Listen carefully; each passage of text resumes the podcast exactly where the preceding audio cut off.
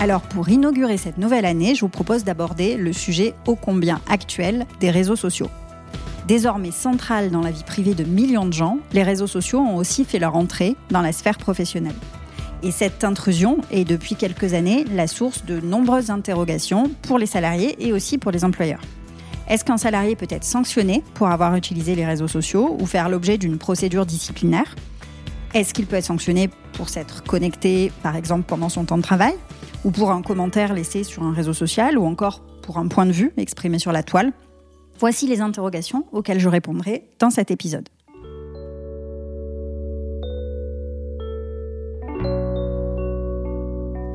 Alors tout d'abord, il faut savoir que dans l'exercice de son pouvoir de direction, l'employeur a toute latitude pour interdire à ses salariés l'utilisation des réseaux sociaux.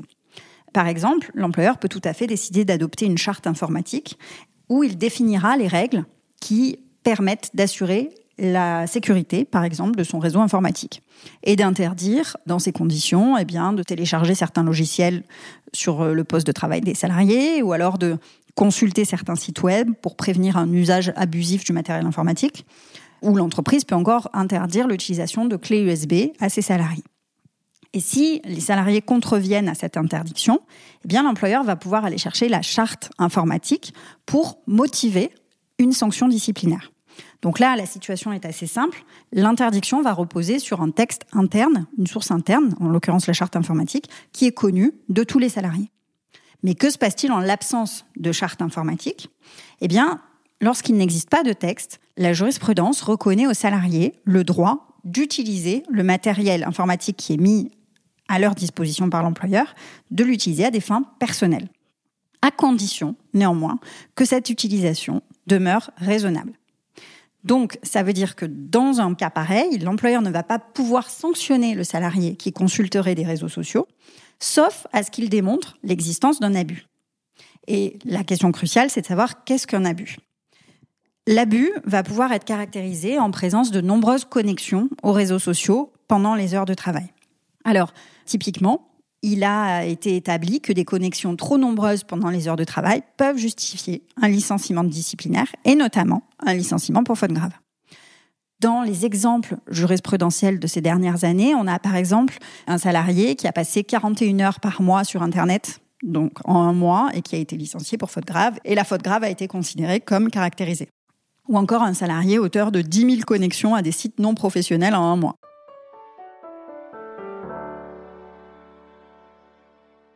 Un autre arrêt de la Cour d'appel de Pau qui a estimé que les connexions quasi quotidiennes à Facebook durant des heures de travail qui avait été observée sur une période certes courte de 15 jours, mais elle démontrait que le salarié ne pouvait pas se consacrer à son travail compte tenu de la fréquence des connexions. Encore un autre salarié qui se connecte 800 fois en un mois, dont 200 fois en 7 jours, sur des sites qui en plus avaient un caractère pornographique depuis l'ordinateur mis à sa disposition par l'employeur. Et donc là encore, eh bien, il ne pouvait pas être question d'une pratique ponctuelle, raisonnable ou marginale, les connexions étaient telles que le licenciement pour faute grave a été considéré comme justifié. Donc c'est vraiment à la fréquence des connexions qu'il va convenir d'être vigilant. En matière de preuves, il faut savoir que comme l'employeur a le droit d'utiliser les relevés de communication sur les téléphones portables qu'il met à disposition de ses équipes, l'employeur a aussi toute l'attitude pour sanctionner un salarié sur la base de son historique Internet qui pourrait relever un usage abusif d'un réseau social. L'employeur a toute légitimité pour accéder à l'ordinateur du salarié, retracer ses connexions et même faire intervenir un huissier qui dressera un procès verbal pour retracer les connexions réalisées. Le principe, c'est véritablement que l'outil informatique appartient à l'entreprise et que l'employeur peut y accéder librement, notamment en ce qui concerne l'historique des connexions. Alors, quand bien même l'employeur a la possibilité d'accéder à cette historique des connexions et d'avoir recours à une preuve qu'on considère comme loyale, en revanche, il lui est très fortement déconseillé d'obtenir des preuves en utilisant des moyens déloyaux. Par exemple, un stratagème mis en place par un employeur qui essaye d'obtenir des informations sur les connexions d'un salarié, sur son utilisation des réseaux, et qui va se connecter sur l'ordinateur du salarié et réussir à accéder à une session, une session Instagram, une session Facebook, parce que la session n'a pas été fermée et que du coup, il va pouvoir, par ce procédé clandestin, récupérer un certain nombre de données.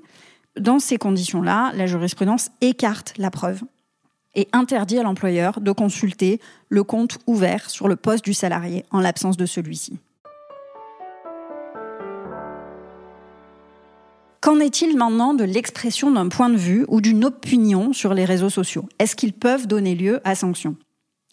C'est vrai que l'abus de la liberté d'expression, c'est l'exemple le plus évident. Le salarié ne peut pas, pas plus que dans l'entreprise d'ailleurs, des propos injurieux ou diffamatoires et même excessifs sur les réseaux sociaux. Publier des propos qui permettent d'identifier son employeur et qui comprennent des injures, ou des propos outrageants à l'égard de son N plus 1, de sa hiérarchie par exemple, c'est un abus de la liberté d'expression qui justifie un licenciement pour faute grave. En fait, on a deux conditions qui sont à chaque fois exigées par les juges. Est-ce que la publication est véritablement outrancière? Et imputable au salarié Donc ça, c'est la première condition, son imputabilité. Et la deuxième condition, c'est est-ce que cette publication permet d'identifier clairement l'employeur?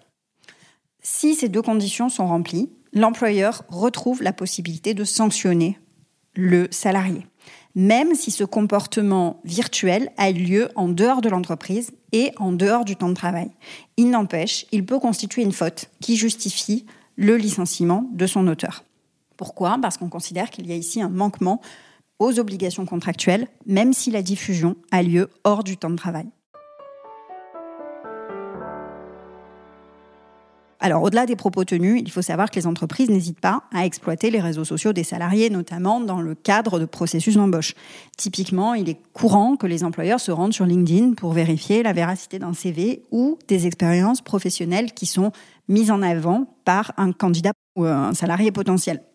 D'autres euh, situations, c'est par exemple le cas de l'arrêt maladie, notamment, avec les souvenirs de vacances qui peuvent être postés par exemple sur Instagram et qui peuvent devenir des éléments gênants pour un, salarié qui serait censé par exemple être en convalescence. Alors on sait, ça a été plaidé de nombreuses fois, que le harcèlement ou la dépression, eh bien, ce sont des pathologies qui peuvent justifier d'aller se reposer, notamment à l'étranger. Pourquoi pas? Mais je vous cite par exemple le cas d'un salarié qui avait demandé la résiliation judiciaire de son contrat de travail, qui disait qu'il était harcelé par son employeur. Et le certificat médical prescrivait effectivement un arrêt de travail en raison de l'état dépressif de l'intéressé. Mais néanmoins, eh bien, la Cour d'appel a jugé que ce certificat devait être relativisé compte tenu des photos d'un voyage en Chine que le salarié avait posté alors qu'il était censé se reposer chez lui. Donc, la Cour considérait que le salarié avait fait preuve d'une déloyauté manifeste à l'égard de son employeur. Encore euh, une autre illustration de ce que peuvent donner l'exploitation des réseaux sociaux par les entreprises, c'est le cas d'une salariée qui invoquait la nullité de sa rupture conventionnelle. Elle soutenait qu'en fait, elle avait signé cette rupture conventionnelle dans un contexte de harcèlement moral et que donc euh, cette signature avait été en réalité contrainte. Et l'employeur a réussi à faire écarter ces accusations en produisant des captures de messages qui avaient été publiés sur un réseau social où cette jeune femme témoignait de sa joie d'avoir pu obtenir une rupture conventionnelle et euh, elle anticipait même le bon temps qu'elle allait euh, pouvoir s'offrir. Donc il est clair que les publications sur les réseaux sociaux sont autant de contenus qui peuvent être exploités dans le cadre de la relation contractuelle par l'employeur. Concernant maintenant le contenu des propos en tant que tel, la tendance qui semble se dégager de la jurisprudence, c'est de savoir si les propos qui peuvent être outrageants ou euh, outranciers, qui sont publiés sur les réseaux, ont un caractère public ou ne l'ont pas. Les propos qui sont diffusés sur un profil public ne suscitent plus de débat, c'est-à-dire que l'employeur va pouvoir librement les utiliser dans le cadre d'une procédure disciplinaire. Et d'ailleurs, la Cour d'appel de Paris a relevé qu'un salarié ne pouvait pas invoquer le caractère privé d'une conversation lorsqu'il n'avait pas utilisé les paramètres de confidentialité qui étaient offerts par le réseau social en question. Mais qu'en est-il maintenant lorsque le profil du salarié est privé, mais que son audience, enfin ses amis, son nombre d'amis est très large, à tel point que le contenu a même pu être rapporté par l'employeur? Eh bien, plusieurs cours d'appel ont considéré dans ce cas que de tels propos revêtaient en réalité un caractère public du fait de la large audience de l'intéressé. Voilà, donc pour vous donner une illustration, par exemple, c'était un, je vous cite un arrêt de la Cour d'appel d'Aix-en-Provence qui a jugé qu'un profil qui comptait 179 amis ne constituait pas une sphère d'échange privé. surtout que le salarié habitait dans le cas présent dans une petite ville et que ses propos avaient pu être rapportés à l'employeur par un tiers à l'entreprise. Donc la conclusion de tout ça, c'est qu'effectivement, ces données-là qui transitent sur les réseaux sociaux sont exploitables par l'entreprise, peuvent donner lieu aussi à des sanctions disciplinaires ou à des procédures même plus lourdes avec des licenciements pour faute grave parfois, et qu'il convient en tout état de cause d'en faire une utilisation mesurée. Cet épisode se termine. J'espère qu'il vous aura été utile. N'hésitez pas à nous laisser des commentaires sur l'application iTunes, des commentaires ou une note 5 étoiles pour nous permettre une plus large diffusion de ce podcast. À très bientôt.